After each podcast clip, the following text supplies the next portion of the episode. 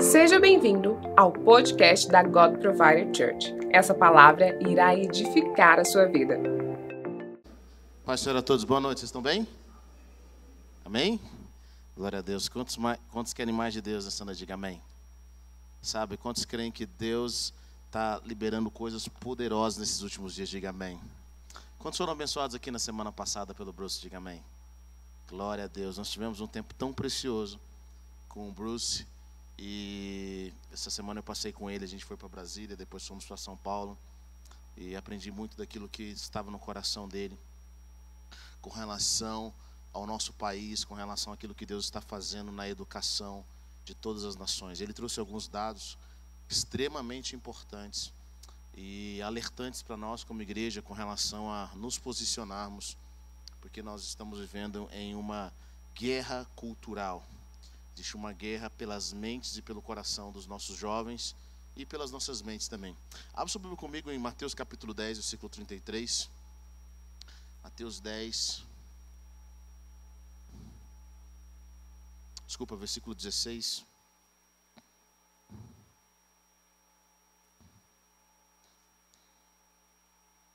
Mateus 10, 16.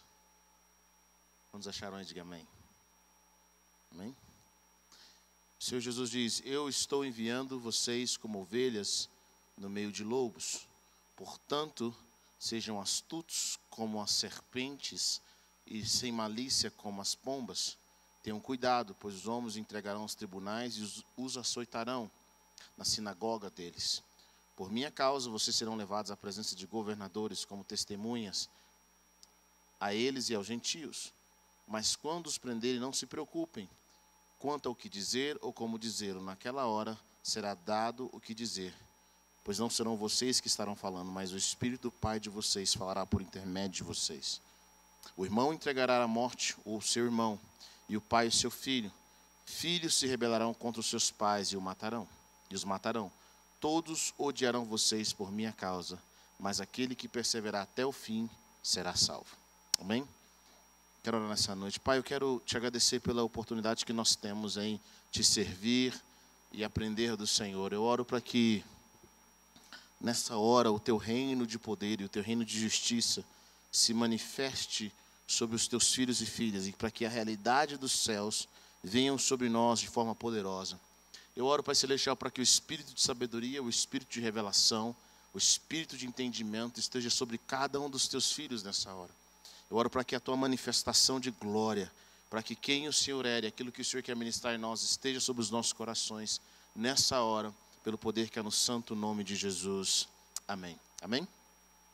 Bom, Jesus veio e, e ele fez muitos sinais e maravilhas. Ele curou enfermos, ele expulsou demônios, ele trouxe palavras tão profundas, ele ressuscitou dos mortos. Jesus, ele fez tantas coisas extraordinárias e ele agora diz para os seus discípulos o que é que aconteceriam com ele, com eles quando ele partisse. Eu fico imaginando quantos de nós gostaríamos de fazer parte de um grupo cuja promessa do nosso líder é morte, cuja promessa do nosso líder é ser açoitado, cuja promessa do nosso líder é ser envergonhado. E por que que Jesus faz isso? Jesus sabia que após a sua morte, a sua ressurreição, os seus discípulos carregariam a verdade, eles carregariam o poder de Deus, haveria um novo tipo de governo que estava sendo estabelecido com a morte de Jesus. A morte e ressurreição de Jesus estabeleceu um novo tipo de governo. E toda transição, toda modificação de governo, a, começa a acontecer uma guerra.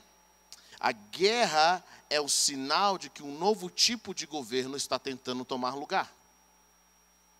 Preste atenção nisso toda grande mudança nas nossas vidas, toda grande mudança no qual nós enfrentamos na sociedade, significa que, principalmente quando nós estamos em guerra, seja ela física, seja ela emocional, seja ela cultural, como, são, como é a guerra que nós estamos vivendo agora, simplesmente é o sinal de que existe um novo tipo de governo tentando se estabelecer.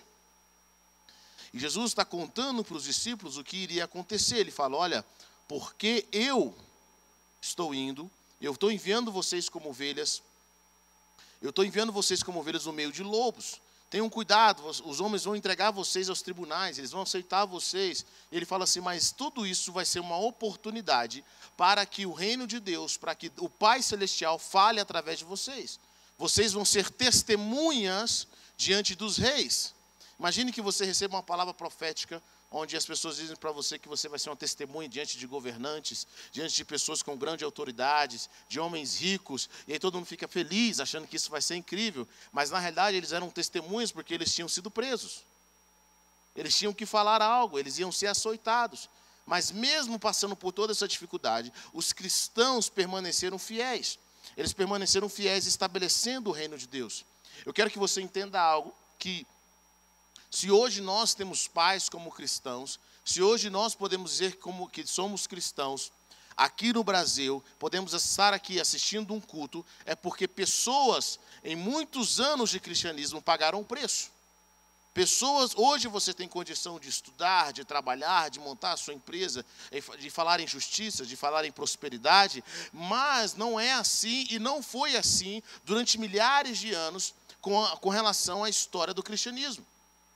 Hoje, inclusive, nós estamos vivendo uma situação eh, na Nigéria, o pastor Bruce estava compartilhando, que na década de 70, na Nigéria havia 90 milhões de crentes e 90 milhões de muçulmanos.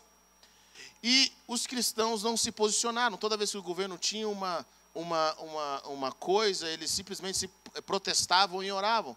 No final da década de 80, os muçulmanos montaram, montaram uma coalizão, uma, um, uma colisão para transformar a Nigéria em muçulmana. E aí o que aconteceu? O que, que eles falaram? Cara, primeiro nosso objetivo, nós vamos transformar a África em toda em muçulmana. Todos têm que conhecer lá. Como que nós vamos fazer isso? Através da educação. Em 30 anos eles elegeram o presidente da Nigéria como o primeiro, o primeiro presidente que é, da, que é muçulmano. Não só isso, mas eles colocaram todas as pessoas que são chaves, como líderes militares, pessoas do, do sistema judicial, todas as pessoas chaves de autoridade do governo como muçulmano. O que, está acontecendo hoje na, na Nigéria? Na Nigéria está acontecendo a maior perseguição de cristãos da história. Mais de 2 milhões de cristãos mortos, mais de 5 milhões de cristãos tiveram que deixar as suas casas, as suas propriedades, porque o governo os, os expulsaram. Estão vivendo um tempo profundo, tudo isso através da educação. 30 anos, eles tiveram a capacidade de mudar toda uma geração. A guerra nos mostra que algo está acontecendo.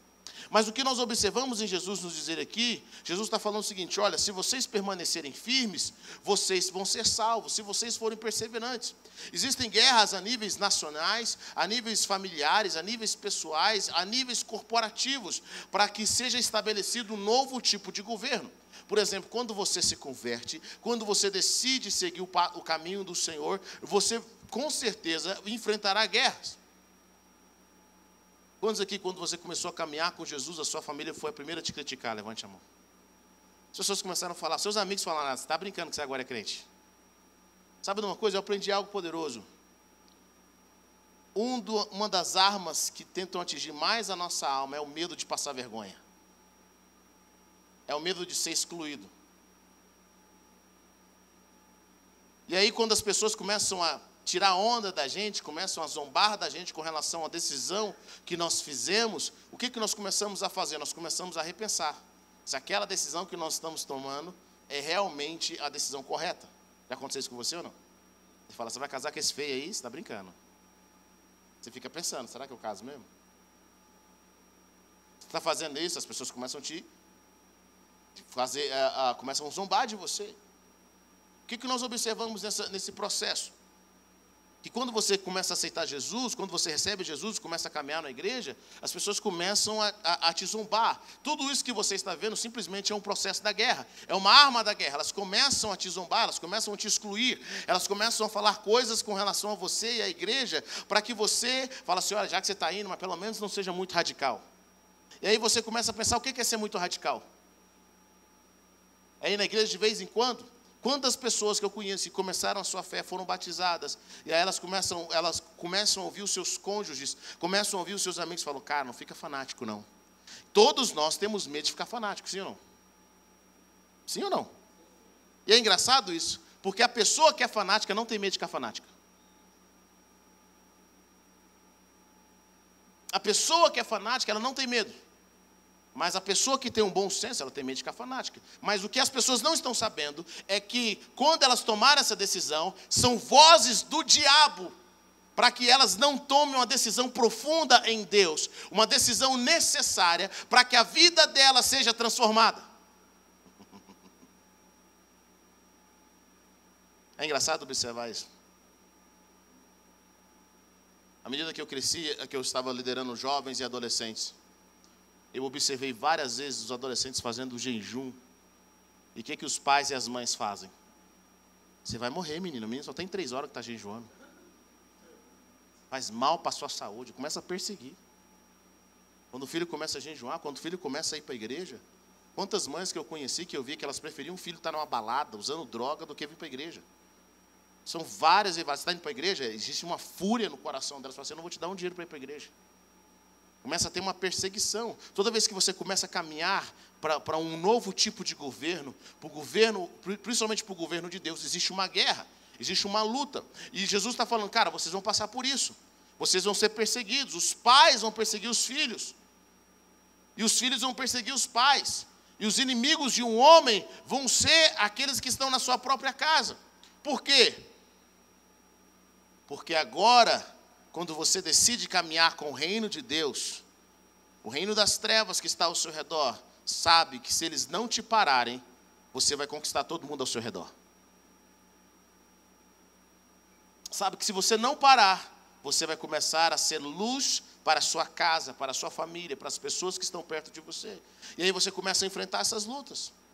Quantos aqui, quando se converteram, passaram por lutas que nunca imaginaram? Levante sua mão.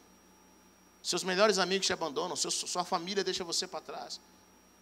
Sabe por quê? Porque agora você é cristão. Eu digo, hoje ainda está até assim, light, comparada à, década de 70, à década de 80. Hoje ainda está tranquilo, comparado ao que acontecia na, na, nessa época. Porque na época, cristão, ser cristão era religião de pessoas que não tinham conhecimento. Era, era, era religião de pessoas que eram analfabetas. Ser cristão era religião de pessoas que, que, que, que eram pobres, que não ia virar nada na vida de acordo com o que as pessoas pensavam. Mas sabe de uma coisa, querido? Deixa eu falar uma coisa para você. Deus está nos modificando, Deus está falando para você o seguinte: você vai enfrentar a guerra, mas o que vai determinar se você vai ganhar essa guerra ou não é a sua perseverança é a sua perseverança. Primeiro eles vão rir de você, eles vão zoar de você, depois eles vão aceitar o que você está vivendo, depois eles vão falar que sempre te incentivaram, sempre tiveram ao seu lado. Toda modificação que nós temos na nossa vida, ela não vem de graça. E aí eu vejo o seguinte: que o reino de Deus, os cristãos, aqueles que são filhos de Deus, deixa eu falar uma coisa para você, querido. Ser cristão é para aqueles que são mais que vencedores. Pessoas fracas, preste atenção que eu vou dizer para você, pessoas fracas. E quando eu digo pessoas fracas, não são pessoas que, que, que, que cara, sente que está difícil a caminhada, não é isso. Pessoas fracas são pessoas que simplesmente elas acham que elas podem fazer o que elas quiserem e a graça de Deus vai cobrir elas e Deus vai dar a mesma recompensa para aqueles que, que, para aqueles que venceram e vai dar a mesma recompensa para elas. Isso é mentira. Ser cristão é para aqueles que são perseverantes e que encontram força na fraqueza. Eu não conheço uma pessoa que deixou de perseverar na sua fé e na sua vida com Deus que prosperou e que Deus tem abençoado elas no mesmo nível do que aqueles que foram fiéis. Passar pela guerra para você crescer em Deus é necessário. E essa guerra vai mostrar se a fé que você está vivendo, ela é verdadeira ou ela é falsa.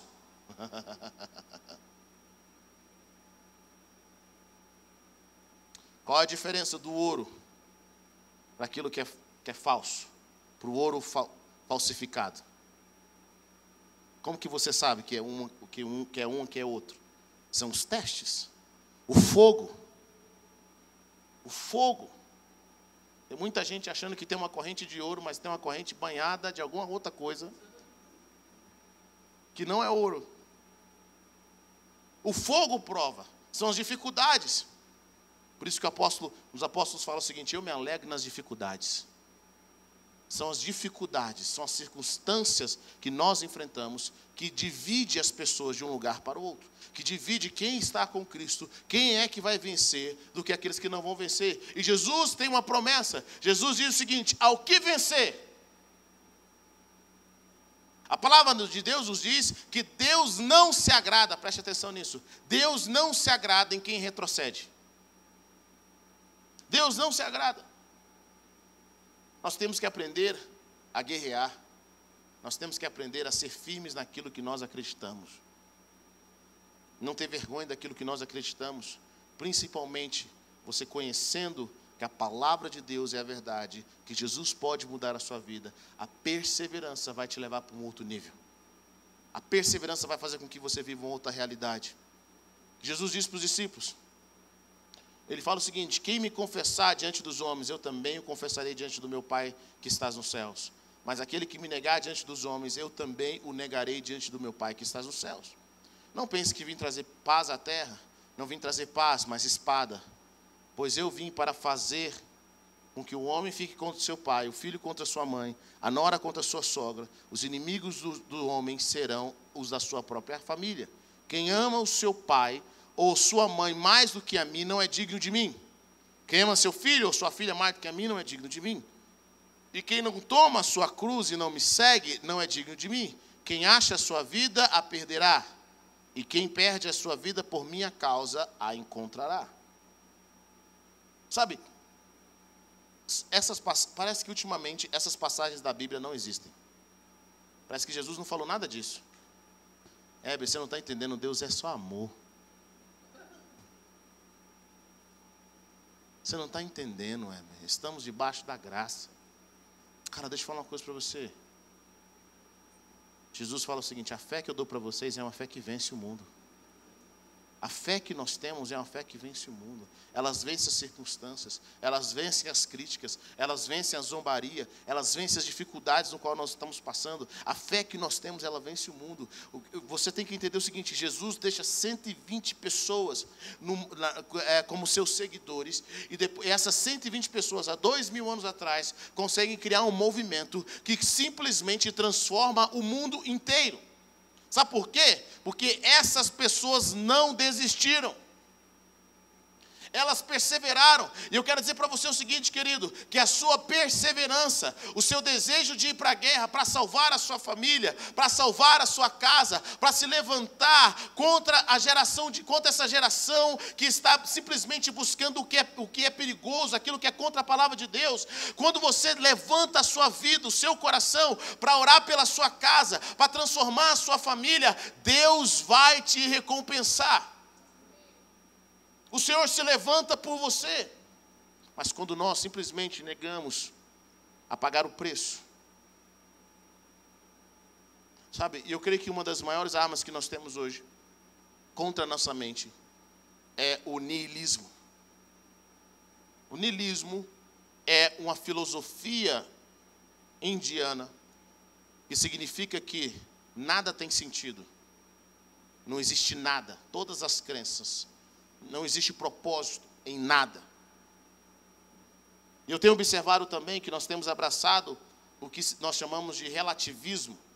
O que, é isso? O relativismo é o contrário ao que a palavra de Deus fala com relação à verdade absoluta. Nós cristãos acreditamos que Jesus é o caminho, a verdade e a vida. Nós cristãos acreditamos que Jesus é o único caminho que leva a Deus. Nós cristãos acreditamos que a palavra de Deus, ela não contém a verdade, ela é a verdade. A palavra de Deus transforma vidas, ela é a autoridade máxima na terra. Nós acreditamos nisso, mas o que, que nós vivemos hoje no nosso mundo? Principalmente eu vejo observando isso na nossa cultura do Brasil. Querido, não, a verdade, a Bíblia é uma verdade. Não existe verdade absoluta. Existem verdades, é mesmo. A Bíblia, não nos, a Bíblia nos diz, querido, que existe uma verdade, essa é a verdade da palavra de Deus. É essa verdade que transforma. A palavra nos ensina, conhece, conhecereis a verdade, e a verdade o que? Vos libertará. É a verdade que liberta. Toda vez que você se posiciona para trazer a verdade, existe uma guerra contra a sua fé, contra o seu caminho, contra o propósito que Deus tem para a sua vida. E hoje, mais do que nunca, nós precisamos ser batizados na verdade. Nós precisamos receber a verdade, nós precisamos abraçar a verdade de Jesus e perseverar nessa verdade. Quanto mais nós perseveramos, mais pessoas ao nosso redor e até nós mesmos seremos livres. Pessoas vão ser livres, pessoas vão ser transformadas. Quando você experimenta essa verdade, você quer que as pessoas ao seu redor vivam também essa verdade. Vocês estão entendendo o que eu estou dizendo ou não? Eu gosto do testemunho do meu pai. Porque quando ele recebeu Jesus como Senhor e Salvador da sua vida, ele veio de uma família espírita. E quando ele recebeu Jesus como Senhor e Salvador da sua vida, ele colocou a sua vida em risco, ele colocou o seu status social, ele colocou tudo que ele tinha, a sua paz em risco. Quando ele recebeu Jesus, a primeira coisa que meu avô fez, falou assim, você agora é crente? Ele falou, agora eu sou crente. Falou assim, então eu não tenho espaço para crente. Você podia ser qualquer coisa na vida, menos crente. Pode ir embora de casa. E eu fico pensando, se meu pai, no desejo de buscar a aprovação do meu avô, tivesse dito, você quer saber de uma coisa? Mal aceitei Jesus, já estou sofrendo essas lutas, eu vou voltar para onde que eu estava. Muitas pessoas retrocedem. Se meu pai não tivesse perseverado, ele não teria visto a sua mãe salva, liberta, não teria visto os seus irmãos salvos e libertos, e não teria visto o mesmo avô que mandou ele para fora de casa ser salvo e liberto. Se ele não tivesse perseverado, hoje não teria God Provider. Ele não teria casado com a minha mãe. Ele não teria vindo para Goiânia, ele não teria casado com a minha mãe, ele não, não, teria, não teria tido nós dois. Hoje você não estaria me ouvindo. Sabe por quê? Porque você está me ouvindo hoje? Porque alguém um dia perseverou. Alguém um dia falou assim, cara, não interessa o que meu pai e minha mãe pensam, não interessa se eu não vou estar na herança mais, não interessa se eu vou perder meus amigos, não interessa todas essas coisas. Eu decidi seguir a verdade, eu sou perseverante e eu vejo o que Deus preparou para mim e para o meu futuro. Muitas vezes você acha que a luta que você está enfrentando é só por você mesmo. Não, querido, a luta que você está enfrentando é por todas, por todas as pessoas ao seu redor, pessoas que nem te conhecem ainda, mas que vão ser beneficiadas pela sua vida. A sua obediência abençoa outras pessoas. A sua perseverança abençoa outras pessoas. Nós estamos aqui hoje pregando o Evangelho, porque esses homens aqui, que Jesus falou com eles, os discípulos de Jesus, eles não tiveram o luxo de ter, de morrer de velhice, a não ser João. Todos eles morreram antes do tempo. Sabe por quê? Porque eles foram perseverantes, eles foram fiéis em testemunhar aquilo que Jesus tinha dito, ainda que o mundo, ainda que os seus amigos, e o governo não concordavam com ele. Nós somos, podemos ser persuadidos, principalmente quando os nossos amigos estão vivendo uma coisa e você sabe que aquilo não é o padrão de Deus, mas você quer ficar no meio termo. Querido, sabedoria nem sempre é estar ali no meio termo, sabia disso? Queria agradar as pessoas ao seu redor. Sabedoria nem sempre é isso. Sabedoria é falar a verdade com amor. É falar a verdade com graça. Eu não concordo com o estilo de vida que você está vivendo, eu não concordo com esses pensamentos. Mas eu vou dizer porque o que eu penso com relação a isso, em amor. Eu me posiciono. Eu não quero fazer parte do grupo. Eu quero fazer parte daquilo que é de Deus. O seu futuro, a sua perseverança, viver o destino que Deus tem para você e ir para a guerra Querido, muitas vezes nós temos que ir para a guerra contra nós mesmos. Nós temos que ir para a guerra contra a nossa carnalidade. Nós temos que ir para a guerra contra os nossos pensamentos errados. Nós temos que nos levantar e começar a buscar aquilo que Deus tem para nós.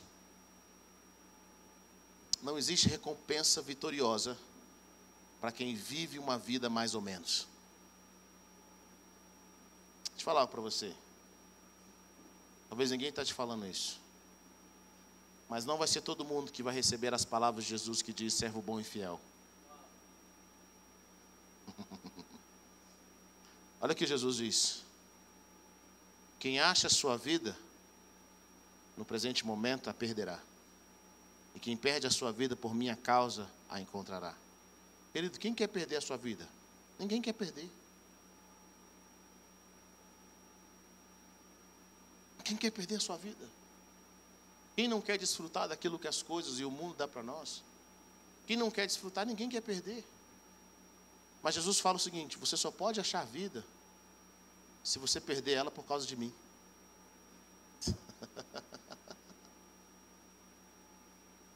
Você só pode achar sua vida. Enquanto Jesus não for o centro e for, e for algo inegociável. Olha, querido, todas as pessoas que abandonaram a Cristo e seguiram homens que eu conheço se deram mal. Todas as pessoas que abandonaram a Cristo e que simplesmente viveram pela opinião das pessoas e não pela opinião, da, não pela direção que o Espírito Santo, que a palavra de Deus estava dando para elas, se deram mal. Deus não tem compromisso com a opinião dos homens, Deus tem compromisso com a palavra dele. Eu tenho passado por muitas dificuldades. A minha família tem rido, pessoas ficam endemoniadas com, com, ao meu redor. Os meus amigos me abandonaram. Eu virei motivo de chacota. Glória a Deus. Sabe por que glória a Deus? Porque agora sim você está sendo sal e você está sendo luz. O que sou logo poderoso esses dias aqui, ele falou, cara, nós não podemos mudar o mundo se nós somos iguais a ele. Nós não podemos transformar a nossa família. Quanto mais nós oramos, quanto mais nós buscamos, nós vemos o mover do Senhor. Quem aqui pode suportar a crítica de um pai ou de uma mãe? Quem aqui pode suportar a rejeição de um filho, a rejeição de uma esposa, simplesmente porque agora você está caminhando com o Senhor? Jesus fala algo bem claro, e eu entendi isso. Ele fala: Quem ama seu pai ou sua mãe mais do que a mim não é digno de mim. Quem ama o seu filho ou a sua filha mais do que a mim não é digno de mim. E quem não toma sua cruz e não me segue não é digno de mim. Quem acha a sua vida, a perderá. E quem perde a sua vida por minha causa, a encontrará. Sabe de uma coisa, querido? Nós só nos tornamos dignos de Jesus. E não é por causa do sangue dele na cruz, não, querido.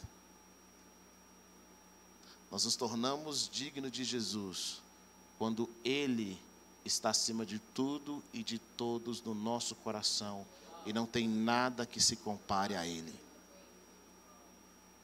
Só um pai sabe o peso que é quando Jesus fala que nós temos que amar a Ele acima dos nossos filhos.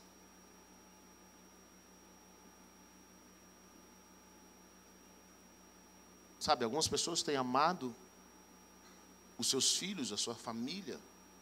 É, isso é muito radical, é mesmo. É radical mesmo. Para mudar o mundo, para mudar a sua família, você tem que ser radical. Querido, nós estamos vivendo um dos tempos mais radicais do mundo, sabia disso? Nós estamos vivendo de forma radical. Qual que é o radicalismo? O radicalismo do nada. Nada vale a pena entregar 100%. Nós não entregamos nada 100% para lugar nenhum, para nada. É um radicalismo. É como as pessoas chegam para mim e falam assim: Ó, oh, não existe verdade absoluta. Então, você tá, então o que você está dizendo não é uma verdade absoluta? Então você está querendo, tá querendo dizer que a não verdade absoluta é uma verdade absoluta? Nós vemos esse radical, nós somos radical em que? Em nada. Nós vemos uma geração mais comprometida. Sabe com o quê? Em não ser comprometida. O quê? Eu vou me entregar num relacionamento, eu vou construir uma família, eu vou ser feliz só com uma pessoa só, ouvindo tantos outros testemunhos, querido, nada vale a pena. Isso se chama niilismo.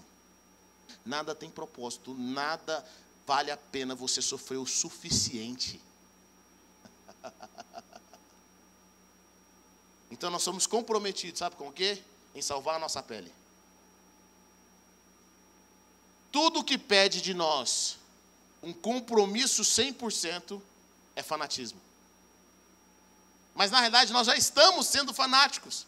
Quando nós decidimos não entregar a nossa vida. Querido, você acha que Jesus foi normal morrendo na cruz do Calvário pelos nossos pecados? Se Jesus não foi radical, eu não sei o que, que é. Se os apóstolos não foram radicais por uma visão.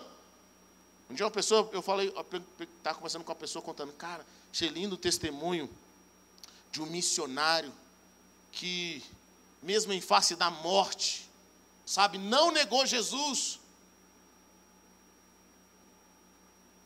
E toda a sua família foi dizimada, seus filhos morreram, mas eles não negaram Jesus. Uma pessoa disse para mim o seguinte: Cara, que bobeira. Falta de sabedoria. Eu falei, por que não? Sabe o que tinha que fazer? Tinha que negar Jesus e pedir perdão depois.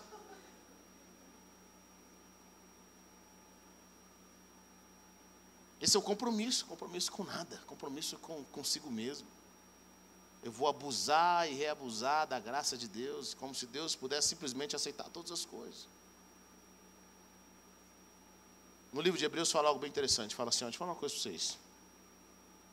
Vocês receberam a graça de Deus que mudou a vida de vocês. Tome cuidado para que a prática de pecado, se vocês continuarem a pecar, não existe mais sacrifício.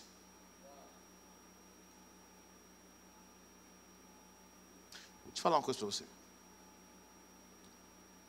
Quando você começa a tomar muito remédio por muito tempo, chega um momento que o efeito daquele remédio não tem mais força sobre você.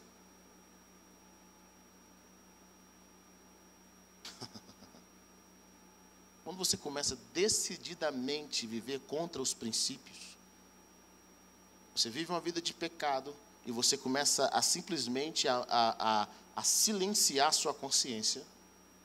Continua e continua, chega um momento em que o sangue de Jesus não tem poder mais sobre a sua vida. O sacrifício de Cristo não tem poder mais sobre a sua vida. Jesus chega para uma das pessoas que Jesus cura, que Jesus liberta, ele, ele cura para ele e falou assim: ele fala: Olha, vai, não peques mais, para que não te aconteça coisa pior. Sabe, nós estamos achando que podemos viver uma vida de qualquer forma. E por incrível que pareça, no oposto, pessoas que têm servido ao diabo, elas estão sendo mais radicais e têm lutado com mais força e não têm tido vergonha de viver uma vida pecaminosa Enquanto muitos crentes estão querendo ser sábios. Eles, na realidade, eles não querem ser sábios, eles simplesmente escondem a vergonha que eles têm de Cristo, a vergonha que eles têm do chamado de Deus e a perseverança debaixo de palavras de sabedoria. E Jesus já bate a real. Ele fala: Quem me negar diante dos homens, eu vou negar diante de Deus. Queridos, na minha adolescência, eu lembro que eu, uma das coisas que eu mais tinha vergonha era de falar que eu era crente, e principalmente falar que eu era filho de pastor. Qual que é o problema de você falar que você é crente, que você é filho de pastor? Porque agora você não pode fazer bagunça.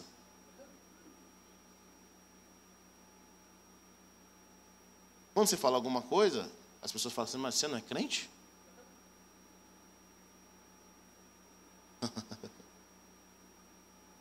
E eu sabia que no momento em que eu tivesse que assumir que eu era cristão, de fato, eu era cristão de verdade, agora eu tinha que me posicionar.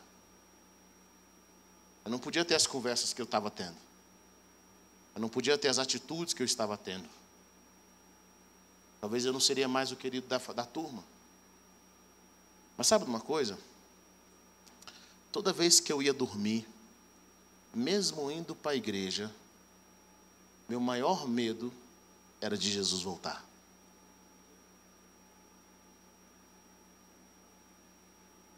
Eu lembro que eu acordava no meio da noite e queria ouvir se meu pai estava roncando ou não. Aí, por quê? Olha só a mente de uma pessoa que está com, com medo de Jesus voltar. Eu pensei, cara, se Jesus voltar, meu pai ele busca. Ainda a gente assistia aqueles filmes ainda deixados para trás, filmes do anticristo. Eu, sabia, eu pensava assim na época, assim, cara, se Jesus voltar o anticristo reino, eu estou enrolado, vai ser só perseguição. Eu morria de medo. Eu morria de medo, porque eu sabia que a minha vida não estava correta. A minha vida com Deus não estava correta. Deixa eu te fazer uma pergunta. E se hoje for seu último dia? Se hoje for seu último dia, você sabe para onde você vai?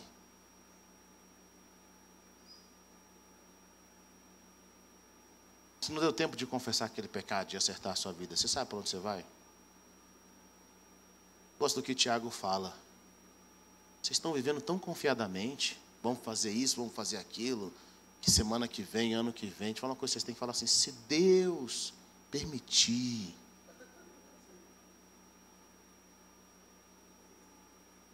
Se o Senhor permitir.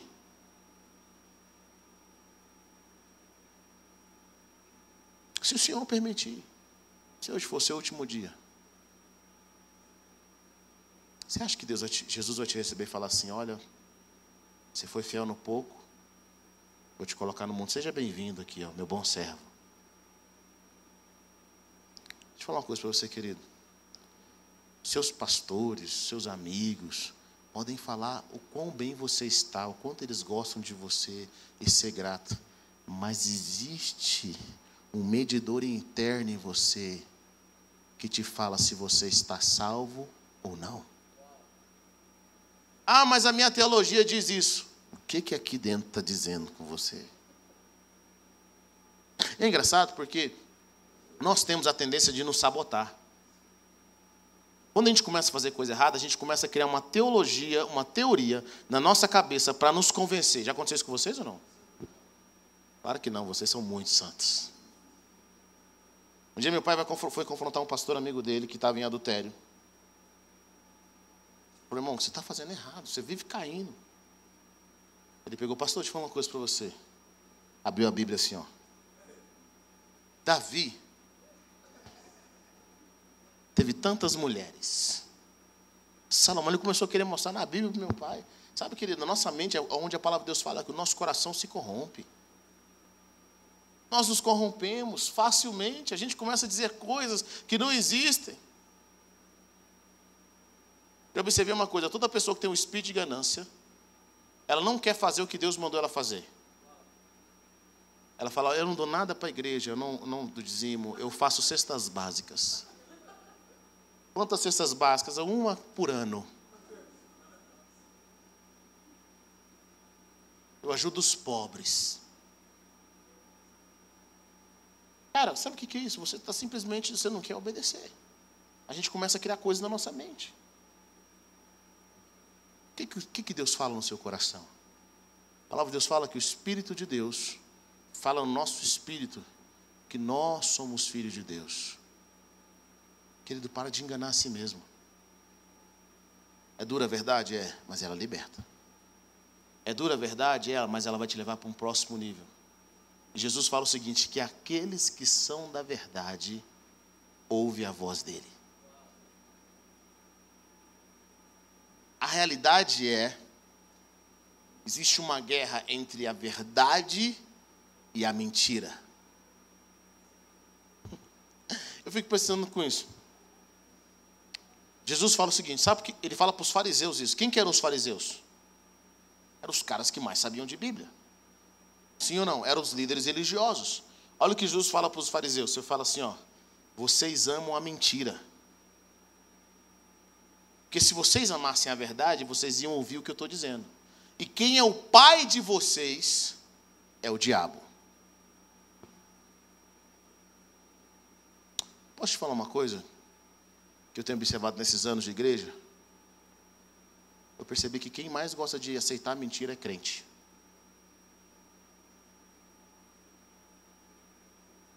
ele ama viver numa mentira. Gente, pessoal estava reclamando da teologia da prosperidade. Como é que você acredita você vai dar uma oferta, não vai trabalhar, não vai fazer nada e vai ficar rico? Como é que você acredita que alguém vai fazer uma oração poderosa na sua vida, você não precisa se arrepender, não precisa entrar no processo e a sua vida vai ser transformada? Tem gente que gosta de mentira. Tem gente que não quer trabalhar onde tem que ser trabalhado. Como é que você acredita nisso? O cara vai orar aqui e a minha vida vai ser transformada. Meu irmão, você não confessou seu pecado, você nunca acertou a sua vida, você não foi lá pedir perdão, você não tomou a sua atitude. Jesus fala o seguinte: se você vai deixar uma oferta no altar e lembrou que tem uma treta com alguém, vai lá primeiro e acerta. Nós amamos a mentira muitas vezes. Sabemos que estamos vendo a vida errada. Alguém vem e profetiza as coisas maravilhosas para você. Você sabe que você está errado. Você sabe que você precisa acertar na sua vida, mas agora, graças a Deus, profetizou que eu vou ter vida. Aleluia. Os judeus eram os que mais amavam a mentira. E eles eram o povo mais religioso. Querida, a verdade ela confronta a gente. Mas ela nos liberta. Ela nos transforma. A gente tem que permitir com que Deus nos fira. Qual foi a última vez que Deus te corrigiu?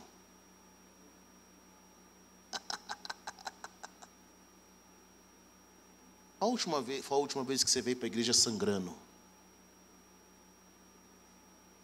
Qual foi a última vez que você leu a Bíblia? Sabe, esses dias eu vi um vídeo no Instagram de alguém falando assim, toda vez que eu leio Provérbios, eu achei engraçado. Aí vi uma mãozinha assim, um cara lendo Provérbios, vi a mãozinha que saía da Bíblia e batia no rosto dele assim. Qual foi a última vez que você deixou ser se confrontado pela palavra de Deus? Qual foi a última vez que o Espírito Santo de Deus falou assim, você está errado? em que você sentir Deus te corrigindo. Deus permitindo você passar a vergonha. Ele, muitas vezes a vergonha que nós passamos é de Deus, sabia disso? Não é o diabo tentando envergonhar, não, é Deus mesmo. É Deus tentando nos envergonhar. Para quê? Para que a gente se arrependa. Para que a gente mude de perspectiva. Os filhos de Deus são corrigidos por Deus. Pessoas que não são corrigidas por Deus. Fala uma coisa assim: você nunca foi corrigido pelo Senhor, eu tenho quase 100% de certeza que você não é salvo.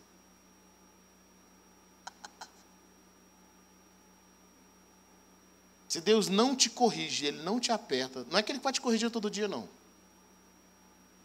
Mas que Ele tem hora que Deus fala assim: Eu não vou abençoar mais você até você aprender sobre isso, porque eu sou seu pai.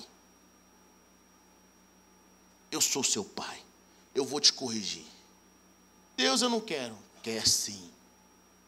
Vou te corrigir, eu sou seu pai. O Espírito Santo de Deus começa a nos direcionar. Ele começa a guiar as nossas vidas. Por quê? Porque o padrão dos céus é alto.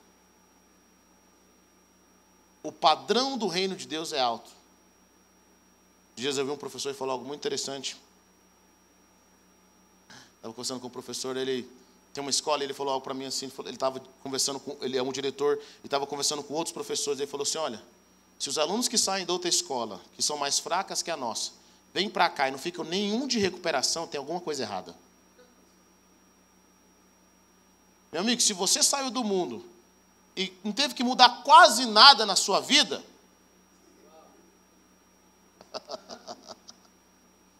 mudou quase nada. Quando eu vejo pessoas falando assim, cara, eu era quase crente. O quê? Você era quase crente aonde? Passava o rodo geral, dava calote em todo mundo, eu era quase crente. Eu falei você me ofende falando uma coisa dessa. Sabe quando nós não, tente, não, buscamos essa transformação, onde a verdade de Deus começa a nos tornar a semelhança de Cristo, começa a nos confrontar e nós entramos em guerra, nós entramos em guerra conosco. Nós entramos em guerra com os nossos familiares, não uma guerra religiosa. Quando eu falo em guerra, não é aquela pessoa chata na família que fica criticando todo mundo. Eu odeio em casa em pessoas religiosas que vivem falando mal dos outros, acusando dos outros. Sabe? Que fique só falando mal de todo mundo. Um crente chato. Não, crente chato não é esse não, querido. Crente de Deus não é isso não, guerra não é isso não. Guerra é você estar humilde, mesmo as pessoas te criticando, mas você vai ter sempre uma palavra de Deus para liberar para a vida delas. Mas você botou no seu coração, eu não vou desistir, eu vou continuar caminhando até ver a transformação de Deus na minha casa. E sabe, pessoas transformadas, ouça o que eu vou dizer para você. Você nunca esquecer isso, se você não lembrar de nada que eu preguei hoje aqui. Não esqueça que eu vou falar para você agora. Está tudo bem? Pessoas transformadas querem transformar. Se você não ora para Deus salvar ninguém,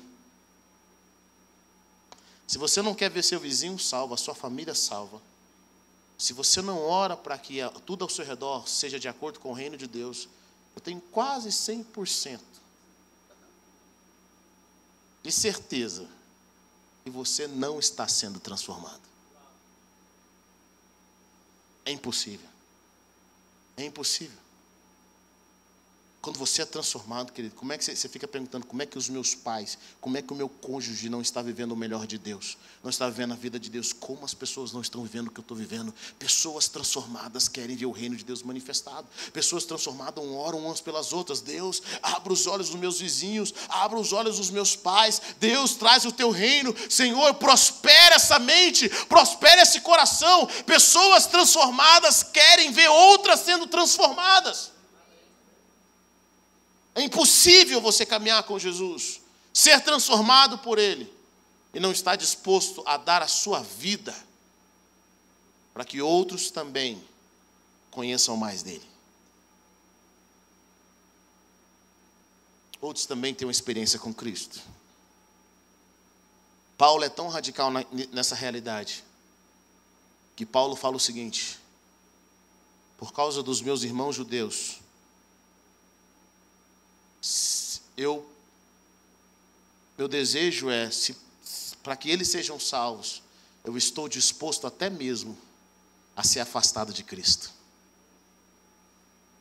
Paulo era louco por Jesus, louco por Cristo, mas ele também era muito apaixonado pelos seus, pelos seus irmãos, pela sua família, pelos judeus. Ele diz: Olha, se é para é eles serem salvos, se pudesse fazer uma troca, para eles conhecerem Jesus e serem salvos, e eu ser afastado de Cristo eternamente, eu estou disposto a pagar esse preço. Esse mesmo homem é o homem que diz em uma das suas cartas, ele fala: Eu não sei o que é melhor, se é estar no corpo ou morrer, porque se eu morrer, eu vou estar com Cristo. Eu tenho, meu desejo é estar com Ele plenamente, eu quero, eu quero conhecê-lo mais. Eu sei que só posso conhecê-lo mais depois que eu passar por um novo, um novo nível. Mas ele estava disposto a entregar a sua vida. Quando foi que você deixou de querer entregar a sua vida? Quando foi que você que deixou?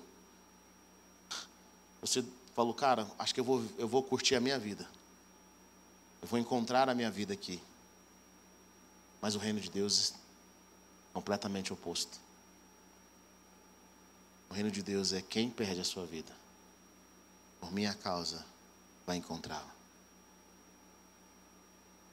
Hebe, como que eu sei que, quais são as coisas que eu mais amo? Primeiro, são as coisas que mais ocupam a sua mente. São as coisas que fazem você chorar. São as coisas que fazem você se indignar. Tem irmãos que só choram quando estão perdendo dinheiro. Tem irmãos que só levam a orar quando tem um problema familiar quando o casamento deles estão sendo está, sendo, está, sendo, está sendo destruído. Quando elas perdem a estabilidade financeira. Sabe é, qual é o sinal disso? É que existe um outro Deus no seu coração, que não é o Senhor. Nós temos que aprender, querida, a colocar Jesus como o Senhor das nossas vidas. E nós sermos guiados por eles, por Ele sermos guiados por Jesus. Eu amo o que Davi faz. Davi fala em um dos seus salmos, ele fala, olha, o Senhor me abençoou e me exaltou, ele está dizendo mais ou menos isso. O Senhor me abençoou e me exaltou. Em outras palavras, eu estou vendo o melhor momento na, sua, na minha vida, mas quando eu percebi que a tua presença, que o Senhor não estava prestando atenção em mim, eu fiquei incomodado. Muitos de nós, nós só oramos quando as, os recursos acabam, quando as lutas chegam. E se Deus está presente ou não, não interessa. Mas deixa eu falar algo para você, querido. A salvação está em sermos 100% fiéis ao Senhor. E eu te explico por quê. Porque no caminho no qual Jesus vai nos conduzir, a nossa mente nunca vai entender. Porque a sua obediência chega primeiro do que o seu entendimento. No caminho que Deus vai nos levar, o nosso conhecimento não chega lá ainda. Sabe? É igual quando você ensina os seus filhos certas coisas quando eles são pequenos. Tem uma fase do porquê, né? Por que, mãe? Por que, pai? Você começa a ensinar eles coisas, você começa a ensinar, ensinar. Eles têm que só obedecer, eles não vão entender ainda. Nada que você está dizendo para eles. E depois que eles crescerem, eles vão falar assim, cara, ainda bem que meus pais me ajudaram. Hoje eu entendo. Mas eu não entendia. Mas eles tiveram que obedecer primeiro. Mas você só obedece quem você confia. Quando Jesus fala assim, olha, tome a sua cruz e me siga. Os seus sentimentos, a sua dor, vai falar, vai ser uma voz ao contrário. As pessoas ao seu redor vão ser uma voz ao contrário. Tudo que você conhece até então não faz sentido quando Jesus te leva para o novo.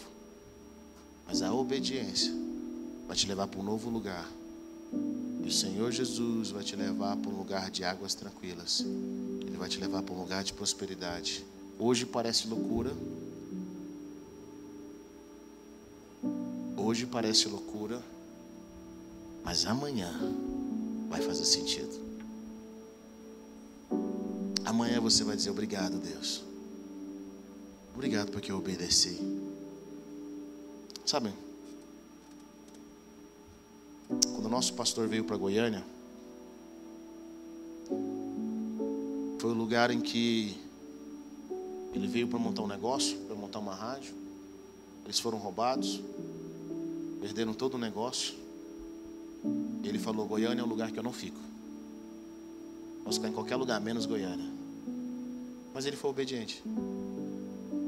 Ele foi obediente. Não entendia por quê. Um homem que estava dormindo nos melhores hotéis e começou a ter que dormir de favor na casa dos outros. Imagine você ser apresentado nas igrejas como o empresário. E agora, meses depois, ter que pedir para os irmãos: irmão, tem como eu morar na sua casa aí? Enquanto ele estava quebrado, ele vai orar com uma profeta. Ninguém sabia que ele estava quebrado financeiramente. Mas ele vai orar com essa profeta. Essa profeta, Deus revela para ela o seguinte: Você chora no banheiro, não é? Para ninguém ver as suas lágrimas. Todo mundo acha que você está bem, mas só Deus sabe o que você está passando. Ela começou a revelar o coração dele.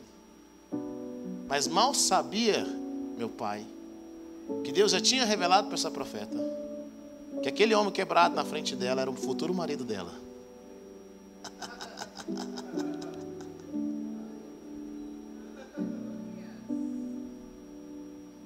E cerca de três, seis meses, ela sabendo que ele não tinha dinheiro, porque Deus tinha mostrado,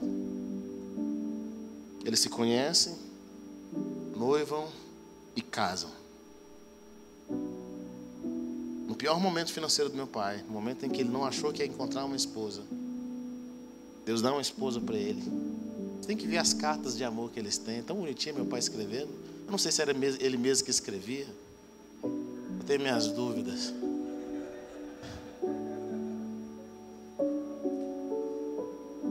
Palavra de Deus, eles casam. E eles casam. Perto do casamento. Meu pai não tinha um terno. De repente, um amigo dele liga, um pastor amigo, pastor dele na época, liga, Adarca, eu estou vindo dos Estados Unidos, eu vou te abençoar. Estou trazendo ternos para você. Onde você vai passar a lua de mel? Ele falou, Deus vai prover. Por isso que o nome da nossa igreja é God Provider, Deus provedor. E aí, ele casa. Esse amigo providenciou um mel. No lua de mel, Deus fala para eles o seguinte. Deus mostra para essa profeta, que agora casou com esse homem de Deus ela fala assim: O Senhor quer te levar para fora. O Senhor quer te levar para os Estados Unidos. Eu sei que seu amigo falou que vai comprar passagem para o outro, mas Deus me mostra que vai comprar para você. Então vamos entrar em jejum. Imagina na lua de mel, na consagração. Você entrar em jejum. Quem quer entrar em consagração na lua de mel, querido? Mas a obediência vem primeiro e o entendimento vem depois. Deixa eu falar uma coisa, deixa eu sentir de Deus falar aqui. Sabe por que, que muitas profecias na sua vida não se cumprem? Você não jejuma por elas, você não vai atrás. Deus fala com você, mas não está garantido ainda, você tem que perseverar. Vai jejuar, vai buscar, vai obedecer. Eles entraram no processo de jejum, eles foram jejuando. Foram buscando por uma semana jejuar, consagrar ao Senhor. Um dia esse amigo do meu pai liga Dark, entrei aqui na agência de viagens, eu ia comprar a, a passagem para os Estados Unidos para outra pessoa, decidi comprar para você. E eu sei que você não tem visto, mas se Deus falou comigo, está na hora de você ir lá na embaixada. Meu pai vai na embaixada. Sem um imóvel no Brasil, sem um salário fixo, chega para o atendente e fala: O que, que você quer? O que você vai fazer nos Estados Unidos? A missão. O que, que você tem aqui no Brasil? Nada. O que, que te segura aqui? Deus. E ele viaja para os Estados Unidos sem entender nada, sem conhecer nada. Sofre tudo que tem que sofrer. Não vou entrar em histórias profundas aqui. Mas sofreu muito, muito, muito de pregar num lugar num dia, não conhecer a língua, não conhecer as pessoas. E ele simplesmente persevera. Deus fala assim: persevera, que eu vou te honrar aqui. Queria te falar uma coisa para você: se você está começando algo novo e não tem luta, tem alguma coisa errada. Tem dificuldade não? Mas tem alguma coisa muito errada. Não te leva a orar que você está vivendo? Não te leva a buscar de Deus? Não te leva a jejuar? Está errado. Ele sofre a humilhação. Chegando lá e parece o seguinte: toda vez que você está passando uma dificuldade, tem alguém que te oferece um caminho mais fácil. É ou não é? O pastor lá chega para ele e fala assim: Adark, você sabe que você é casado aqui no Brasil, mas você não é casado aqui, sabe disso? Né? Eu tenho uma das minhas filhas que são americanas. Se você casar aqui, você pode se tornar americano também. E minha mãe me esperando ele no Brasil, ele foi sozinho. Não foi uma viagem de lua de mel para os Estados Unidos, foi uma viagem de luta, uma viagem de conquista. Enquanto minha mãe estava esperando meu pai aqui no Brasil, os parentes dela começavam a dizer assim: Você casou com esse cara tão rápido, hein? Nem a família dele veio dos Estados Unidos para cá. Você conhece ele só há seis meses e casou com ele. Ele só veio aqui, te usou e foi embora. Esse cara não volta. Passa alguns meses, meu pai manda uma carta, manda um dinheiro para minha mãe, fala, vai lá na embaixada. Mesmo Deus que fez na sua vida, vai fazer na sua, vai fazer, na, na, mesmo Deus que fez na minha vida, vai fazer na sua vida. Então ela vai para os Estados Unidos. Deus começa a abençoar ele nasce essa maravilha aqui que vos fala. Quando eles estão vivendo um momento incrível lá, Deus fala: é hora de voltar para o Brasil. Eles voltam para o Brasil. Eles estavam pensando talvez em voltar o mais rápido possível para os Estados Unidos. Mas Deus fala: não é a hora ainda, não chegou o seu momento. Passa alguns anos, nasce a maravilha menor, Lucas Tel, goianiense que Deus tinha um propósito. E você começa a viver uma vida de obediência. Você só entende depois. Você vai à guerra, mas você só entende depois. Se eles não amassem a Jesus, se eles não confiassem no Deus que eles têm, se eles não fossem perseverantes, hoje muitos de vocês não estariam libertos, não estariam ouvindo essa palavra, não teriam recebido cura, graças à obediência de um casal muitas pessoas foram transformadas. Deixa eu te falar uma coisa para você, querido. Abandone o pecado. Abandone esse relacionamento amoroso errado. Abandone esse, esse, esse pecado da sua vida. Esse pecado está impedindo você de ver o melhor de Deus. Seja obediente à palavra de Deus. Viva a nova realidade de Cristo para você. Vou dizer uma coisa para você, não vai ser fácil. Mas só aqueles que perseveraram vão olhar para trás e vão falar: Obrigado, Deus. Que eu não entendia, mas eu só obedeci. E o Senhor me conduziu para um lugar de vitória. Coloque-se em pé nessa noite, quero orar com você.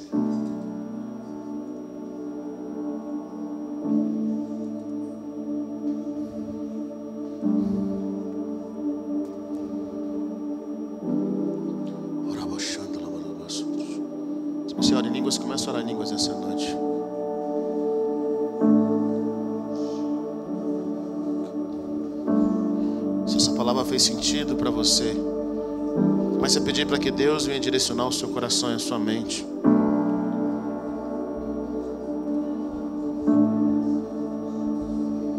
Que Deus te ensine a ser perseverante. Pare de enganar a si mesmo. Pare de enganar a si mesmo.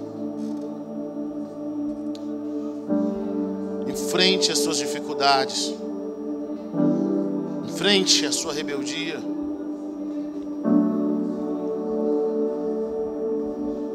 Jeremias 29, 11. Eu é que sei que pensamentos tenho sobre vós. Pensamentos de paz e não de mal, para dar a vocês o fim que vocês desejam. Eu sei, você quer ser feliz. Eu sei, você quer prosperar. Eu sei, você quer romper em várias áreas. Eu quero dizer para você, se você quer isso, Deus quer muito mais por você, mas só Deus sabe o caminho, só Jesus sabe o caminho, só Jesus sabe, e Ele está dizendo para nós que o caminho é da perseverança, que o caminho é da busca, que o caminho é da humildade, que o caminho é da obediência, que o caminho é amá-lo acima de todas as coisas, que o caminho é seguir por onde quer que Ele vá, e você vai encontrar a vitória, porque você é obediente a Cristo. Oh! Eu quero que com seus olhos da fé você veja as multidões que vão ser abençoadas por você, pela sua fidelidade. Eu quero que com seus olhos da fé você veja o que Deus vai fazer através de você nos próximos 10, 20, 30, 40 anos. Não subestime o que Deus pode fazer através da sua vida, se você se render a Ele, se você se humilhar, se você for perseverante, mas permaneça, permaneça, permaneça, permaneça, não saia da posição no qual o Senhor Jesus te colocou, não saia da rota que Deus estabeleceu para você. Oh!